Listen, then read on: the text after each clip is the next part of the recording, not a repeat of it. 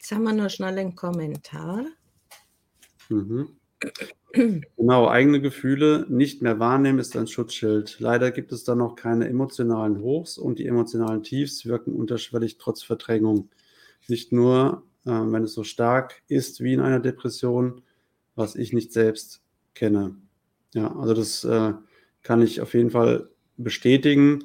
Ähm, wobei bei mir es auch Phasen gab, wo eben diese Hochs ähm, teilweise sehr ausgeprägt waren, also fast in Richtung Manie in gewissen Phasen, wo man plötzlich denkt, dass man alles wieder schaffen kann, dass alles in Ordnung ist, ähm, ich glücklich bin, ich leicht durchs Leben gehe und, und, und. Ähm, und dann ist die Fallhöhe natürlich extrem hoch, ähm, wenn es dann auf der anderen Seite wieder runtergeht und man dann wieder da sitzt. Vor drei Tagen ging es mir doch noch gut. Was ist denn da los? Gab es da irgendwelche Zusammenhänge, Triggerpunkte oder Wachstum habe ich schon öfters mal festgestellt, dass ein Wachstumsschub äh, mit zusammenhängt oder eben, wie wir jetzt haben, die dunkle Jahreszeit, wenn das Licht nicht so ist oder ich spüre sehr, sehr stark die Wetterveränderungen mhm. und das, was im Kosmos ist. Hast du da irgendwelche Parallelen zu diesen Extremschwankungen festgestellt?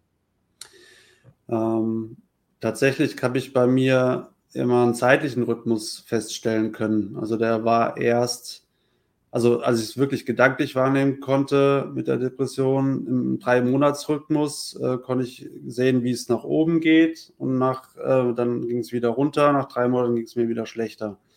Ähm, das kann man jetzt aufs Quartal, aufs Wetter, auf die Jahreszeiten übertragen.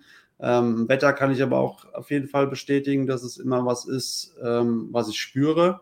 Ich schlafe dann schlechter, auch heute noch, ähm, wenn Wetterumschwünge sind, äh, die größer sind. Aber es trifft mich nicht mehr. Also ich spüre es, aber ähm, mehr aber auch eben nicht.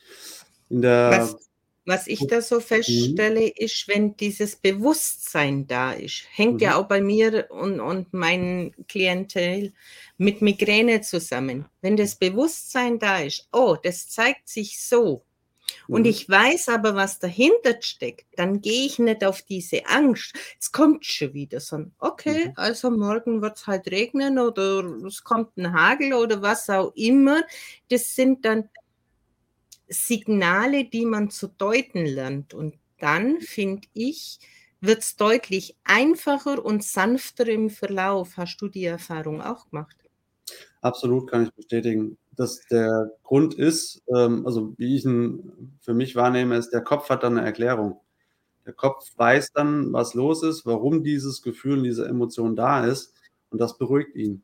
Mhm. Wenn er es nicht einordnen kann und ähm, die Emotion oder das Gefühl als negativ bewertet, ähm, dann kommt eben die Angst hoch bis hin zu Angstzuständen oder Panik. Ähm, wie gesagt, wenn ich dann eine sinnvolle Erklärung für mich finde ähm, oder jeder für sich, ähm, dann ist eben so dieses rationale Denken, dieses logische Denken hat dann Überhand, kann für sich das sozusagen ablegen, sagt, es ist alles gut, es ist kein Notfall, du kannst dich wieder hinlegen, kannst weitermachen, darfst auch wieder lächeln. ja, ähm, und das ist eben so das Faszinierende am Gehirn. Genauso eben ist es halt auch genau die Herausforderung, ähm, da zu unterscheiden und zu sagen, wann braucht das Gehirn Futter und wann braucht äh, die Emotion das Herzfutter. Also ich finde es halt sehr, sehr nützlich, solche Sachen zu wissen und in Begleitung eben herauszufinden, ja, wie hat denn mein Körper zu welcher Situation reagiert? Mhm. Und was ist die logische Geschichte dahinter? Mhm. Und wenn dann Ähnliches halt angetriggert wird, dann kann man gleich sagen, oh, welche Parallelen hat das jetzt, damit dieses Signal mein Körper gerade erhält? Mhm. Auf welcher Ebene dann auch immer. Und dann hat er aber auch schon wieder eine ganz andere Richtung und denkt, nicht, um Gottes Willen, was passiert jetzt? Habe ich jetzt einen Schlaganfall? Habe ich jetzt einen Herzinfarkt? Oder? Ja. Ja.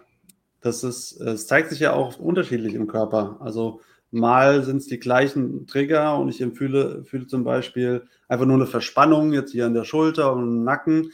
Der Körper gibt dann ein Signal, du darfst jetzt gerne mal was anders machen, wäre ganz cool.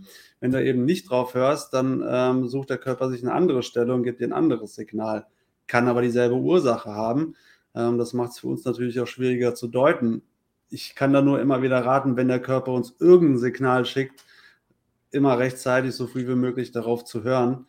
Ähm, und wenn man dahinter nicht in die Ursache kommt, ja, dann auf jeden Fall vielleicht mal mit jemandem drüber sprechen, der einem da zumindest Gedankenanstöße geben kann.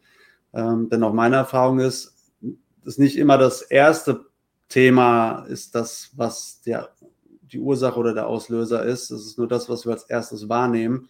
Und dahinter kann noch ganz, ganz viel Schönes und nicht so Schönes äh, versteckt sein. Das heißt, es hat jetzt bei dir in der Pubertät begonnen, mhm. mehr oder weniger mit dieser Aussage. Und welche Emotionen hat es dann bei dir ausgelöst? Mhm. Also Verantwortung hast du ja gesagt. Mhm. Ähm, ich habe sowohl für meinen Stiefvater als auch für meine Mutter das Gefühl gehabt, dass die sehr, sehr emotional waren, genau in dieser Phase danach. Und ähm, dass ich, wenn ich mich jetzt auch noch emotional zeige, dass es ihnen eher wehtut. Und ähm, dann habe ich mich genau in der Phase besonders stark gezeigt. Und wenn sie mich gefragt haben, ja, wie geht's dir denn? Hast du Fragen? Und dann habe ich alles immer verneint. Da ich aber natürlich auch diesen Fragen wieder aus dem Weg gehen wollte, ähm, habe ich mich dann auch mehr und mehr zurückgezogen. Ähm, auch körperlich war dann viel mehr in meinem Zimmer alleine oder auch bei Freunden. Ähm, das halt in der Phase, ja, Pubertät, da ist es normal so, also in Anführungsstrichen äh, normal. Und deswegen war diese, das in Verbindung zu sehen, lange gar nicht da. Ähm, und ich bin auch ganz, ganz oder viel empfindlicher generell geworden, wenn Sachen von außen an mich herangetragen worden sind. Ähm, was ja auch in der Pubertät so ist, mit, man kommt mit Mädchen in Kontakt hm, ähm, man hat die erste Freundin und äh, habe dann auch in den Phasen, glaube ich, viel, viel sensibler darauf reagiert, ähm, wie es vielleicht, ist natürlich jetzt sehr hypothetisch, sonst der Fall gewesen wäre. Und es ging mir alles viel näher. Und ähm, ja, konnte das aber auch nicht ausleben. Habe gesagt, nee, weiter stark sein, nicht emotional sein, wird von dir erwartet das, ich erwarte von mir das. Und ähm, ja, so hat man das dann angefangen mit sich zu schleppen und immer mehr ähm, aufzusaugen, aber wegzupacken. Wann war dann so der erste Höhepunkt, wo man sagen kann, ja, da war jetzt wirklich ein kritisches Level erreicht? Mhm.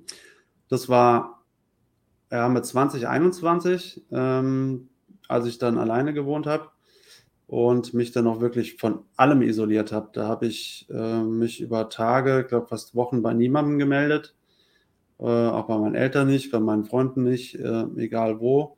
Ähm, passenderweise habe ich noch in einer Suterer Wohnung gewohnt, ähm, die, wo es ganz, ganz oder sehr dunkel drin war. Es gab nur zwei kleine Fenster. Ähm, ich hatte auch noch nicht mal Telefonempfang da unten, Handyempfang. Es hat alles sich sehr gut begünstigt, ironisch äh, gesagt.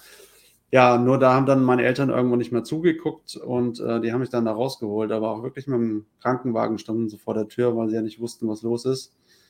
Und da war ich dann das erste Mal zwei Tage in der äh, Klinik, ähm, habe aber dann auch alles daran gesetzt, da wieder rauszukommen, rauszuwollen, weil ich immer noch nicht einsehen wollte, dass ich wirklich ähm, krank bin. Ja, das war, da war, es war noch nicht mein Moment zu sagen, nee, da möchte ich mich jetzt damit beschäftigen. Ja.